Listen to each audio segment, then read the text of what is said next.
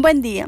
Hoy hablaremos de una joven luchadora de la educación de los niños y mujeres, que fue galardonada con el Premio Nobel de la Paz. Ella es Malala Yousafzai, joven activista y bloguera conocida como Pila.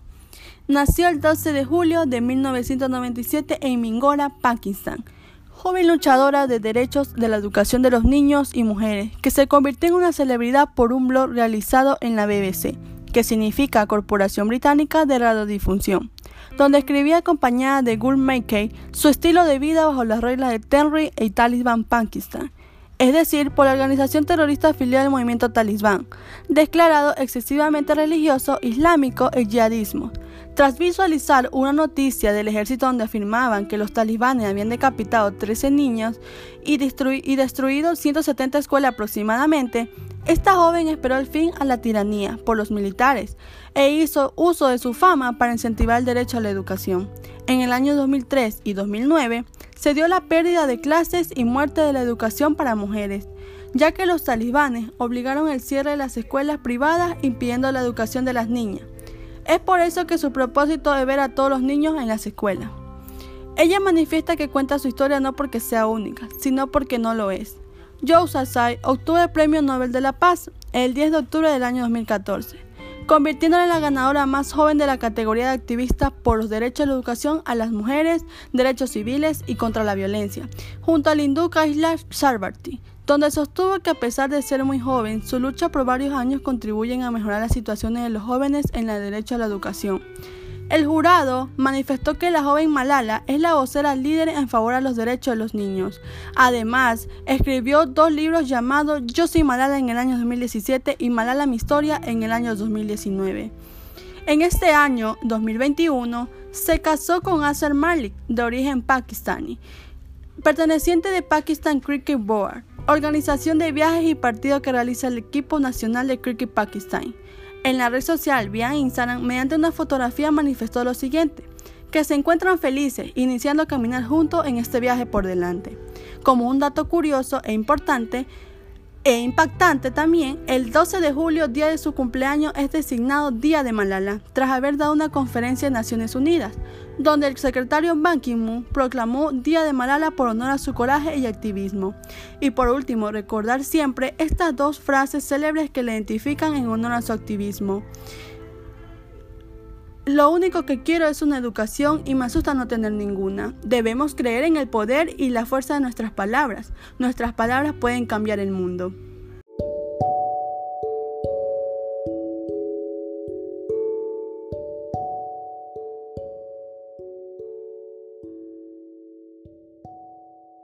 Hola amigos, bienvenidos a este podcast estudiantil donde hablaremos de las características efectivas y a describir los actos que ayudan en el entorno. Característica de la comunicación efectiva. Es un modelo de comunicación en la que se logra transmitir el mensaje de una forma comprensible y muy clara para el receptor, sin generar dudas, alboroto o probables explicaciones confusas. A su vez, la comunicación verbal, palabras o signos y no verbal, gestos o movimientos, podemos comunicarnos con los diferentes individuos. Esta transformación de información da paso a crear vínculos e intercambio de ideas.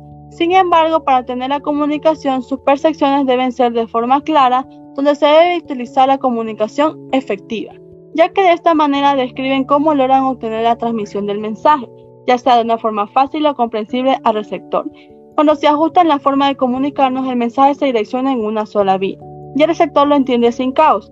De tal manera, sus elementos fundamentales en la comunicación son el emisor, receptor, código, canal, mensaje, referente, contexto y ruido. Se caracterizan por mirar a los ojos al receptor. Mantener el contacto visual es esencial en el momento de comunicar, pero hay que saber dominarlo. Debe contener afecto, pero nunca hacerlo de una manera presionada o por exigencia.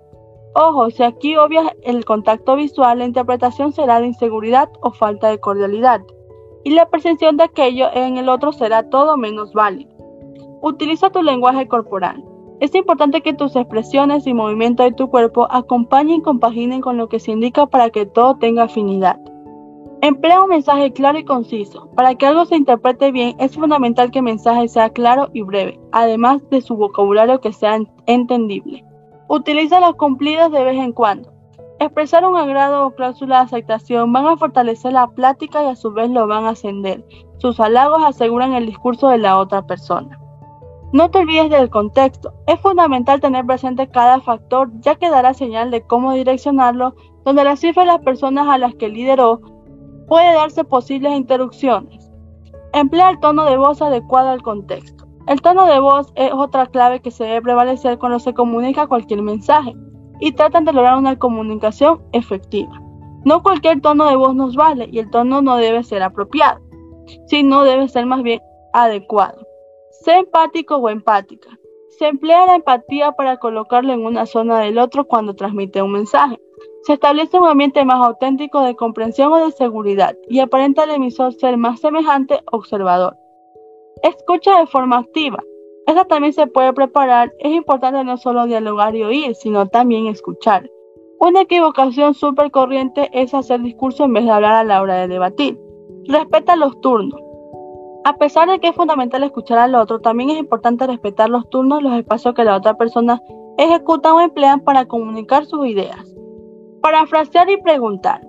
Plantear y reintegrar preguntas y parafrasear con su usuario demuestra afecto a la audiencia y el interés es primordial para la comunicación efectiva. Un claro ejemplo tenemos la comunicación formal. Es el modelo de comunicación que aborda una conversación técnica profesional de una forma más cortés. Por ejemplo, una entrevista. La comunicación informal. Su clima es más cercano, donde el entorno es de confianza, por lo general se usan palabras muy comunes, por ejemplo, la conversación entre las familias. La comunicación vertical en cambio se encuentra en las empresas, por ejemplo, un empleador le indica a su supervisor y al jefe y a la vez de tal manera sigue diciéndole al director de la compañía. En la comunicación lateral se visualizan las corporaciones donde el jefe de secciones se informa con otro jefe de las distintas secciones. Estas actúan en el entorno desarrollándose y anunciando un reglamento con los elementos de comunicación efectiva. ¿Cómo se desarrolla este entorno? Porque constituye un propósito, ejecuta una escucha activa, se pone en el lugar del otro, fomenta una comunicación asertiva, manifiesta con su tono de voz y su cuerpo lo que dice con sus palabras, es breve y claro en su presentación, desconoce los perjuicios, da y pide feedback, corrobora que se ha recibido el mensaje y viceversa, usa el feedback a su favor, transmite los avances en tiempo real, determina el canal y el entorno de la comunicación, comunica los cambios importantes en el espacio. También algo que manifestó Platón es que los hombres honestos dialogan porque tienen algo que decir y los tontos emplean porque tienen que decir algo. Dadas nuestras indicaciones, no te quedes sin conocer más de la comunicación y empezar a ponerla en práctica. Gracias por estar en nuestro podcast. Nos vemos hasta la próxima.